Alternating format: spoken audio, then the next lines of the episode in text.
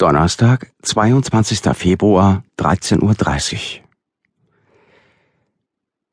Er hockte sich hinter einen großen Schneewall und bewegte sich vorsichtig auf den Knien voran.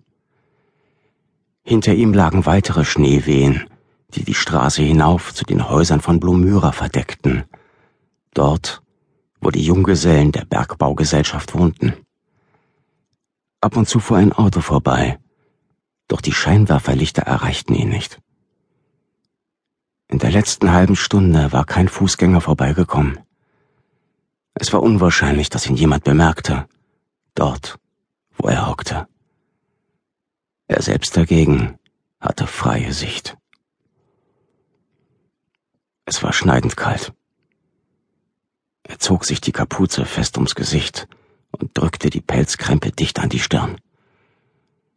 Nach einer Weile begann sich unten etwas zu regen. Kleine Gestalten tapsten und krabbelten in den Schnee hinaus, der im Laufe der Nacht gefallen war. Er hielt konzentriert Ausschau und entdeckte fast sofort, wonach er suchte. Seine Augen verengten sich vor Freude. Das kleine Bärchen spielte heute auch draußen. Die Kleine kullerte einen Abhang hinunter und war sofort voller Schnee. Sie schaffte es, sich aufzurappeln, fiel wieder hin und geriet außer Sicht, kam aber schnell wieder zum Vorschein. Zwei Kaninchen hüpften und rutschten auf sie zu. Das eine Kaninchen war grün, eines seiner Ohren war halb abgerissen, so dass es über der Wange baumelte. Das andere war blau. Er schaute ihnen noch lange, nachdem sie hinter einem Schuppen am anderen Ende des Spielplatzes verschwunden waren, nach. Nach ein paar Minuten rutschte er näher. Er wusste, dass sie hinter dem Schuppen über den Zaun klettern konnten. Hier hatte sich eine so hohe Schneewehe aufgetürmt, dass selbst die Kleinsten es über den Zaun schafften. Aber sie wollten nicht immer. Manchmal blieben sie auch nur stehen und schauten ihn mit ihren glänzenden, fragenden Augen an, als verstünden sie nicht, was er wollte, wenn er ihnen zuwinkte, damit sie näher kämen. Traute er sich heute, ihnen etwas zu essen zu geben? Vielleicht eine Apfelsine? Nein, dazu war es zu kalt. Es war wohl das sicherste, bei Süßigkeiten zu bleiben. Die mochten sie immer. Er zog sich einen Handschuh aus und wühlte in den tiefen Taschen.